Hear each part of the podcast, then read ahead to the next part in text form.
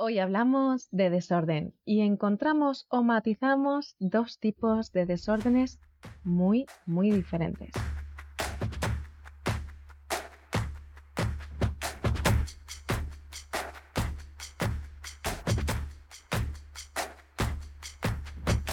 Hola, soy Lucía Terol de sencillezplena.com y hoy hablamos de desorden pero lo vemos desde dos perspectivas diferentes.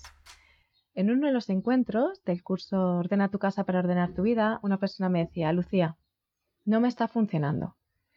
Estoy identificando qué es lo que me aporta valor. Estoy dejando ir lo que no, pero aún así voy ya por la mitad del proceso y sigue habiendo desorden en casa. Hay días que tengo pues menos tiempo para recoger las cosas y al cabo de tres o cuatro días el caos está ahí de nuevo. Yo simplemente le pregunté, ¿cuánto tardas en organizar eso que llamas caos. Y ella me dijo, bueno, si te soy sincera, lo cierto es que el otro día lo cronometré, porque tenemos una técnica en el curso para ver lo que tardamos en recoger, me dijo, pues tardé unos 20-25 minutos. Y dije, ¿20-25 minutos en que tu casa esté ordenada de nuevo? Y me dice, sí, simplemente con 20-25 minutos de como sé dónde va cada cosa, simplemente la pongo y la verdad es que es ponerme y en un ratito lo tengo. Y yo le dije, es que hay que diferenciar. Le dije, hay dos palabras que son diferentes. Cuando hablamos de desorden, parecen que todos los desórdenes sean iguales. Pero yo distingo entre dos desórdenes. Uno es el caos total y el otro es el desorden parcial. Un caos total es cuando muchas veces al inicio de los procesos se llega a un desorden que no sabes por dónde meterle mano. Realmente empiezas y acabas un poco poniendo cosas a montones en algún cajón y, no acaba de quedar la casa, incluso después de haberle dedicado tiempo a ordenarla o a ordenar ese desorden, no acaba de quedar bien. En cambio, un desorden parcial es ese, es ese desorden que se manifiesta por falta de atención. Entonces, al llegar a casa, en vez de poner la chaqueta en el sitio, pues la dejo en el sofá. En vez de hacer esto, son una suma de micro desórdenes pero no es un caos total. ¿Cuál es la diferencia entre ambos? El caos total tardas mucho en ordenar y cuando acabas de ordenar muchas veces no te sientes satisfecho o satisfecha, mientras que el desorden parcial tardas poco en ordenar y cuando acabas de ordenar cada cosa está en su lugar y te sientes satisfecho o satisfecha. Cuando hacemos un proceso de orden, no eliminamos el desorden de nuestra vida, eliminamos el caos de nuestra vida.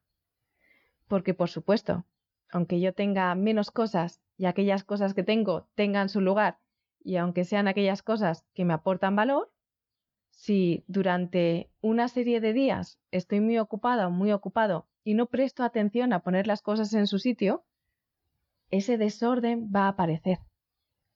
Pero ese desorden es simplemente un reflejo de una falta de atención a nuestro espacio físico. Y cuando se la doy, ya está solucionado, ya está resuelto. En cambio, el caos es muy diferente, porque el caos lleva dentro un exceso de cosas, una falta de rituales, y aunque yo le dedique tiempo y atención, si no tiendo las raíces y las causas reales y profundas, volverá a aparecer de nuevo.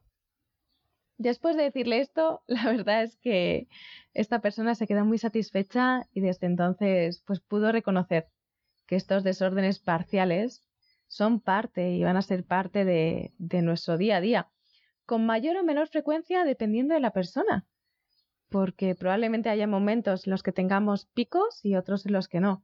De hecho, a mí misma, en mi propio proceso, si hay un momento en el que estoy con un mayor volumen de trabajo o, a nivel personal he estado viajando mucho o pasando mucho tiempo fuera de casa, pues se me producen estos desórdenes parciales.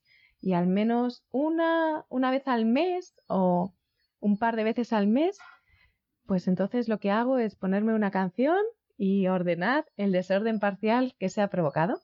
Y simplemente es nuestra casa, siendo un reflejo de que necesitamos poner atención en esta área y que quizás necesitamos equilibrar las atenciones que estamos poniendo en el resto.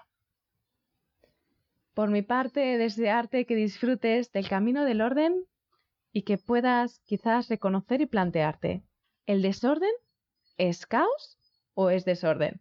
Y a partir de ahí, que tomes las medidas. Si es caos, yo te invitaría a que hagas un proceso de orden profundo, acotado en el tiempo de una vez para todas y no procesos de orden superficiales en el largo plazo.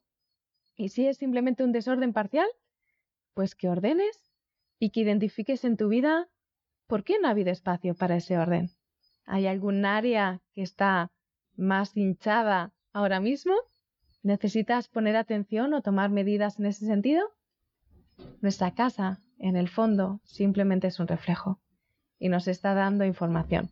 Cada desorden trae un regalo si puedo integrar el aprendizaje que lleva dentro. Y por mi parte, te deseo que disfrutes de este camino del orden. Un abrazo y seguimos.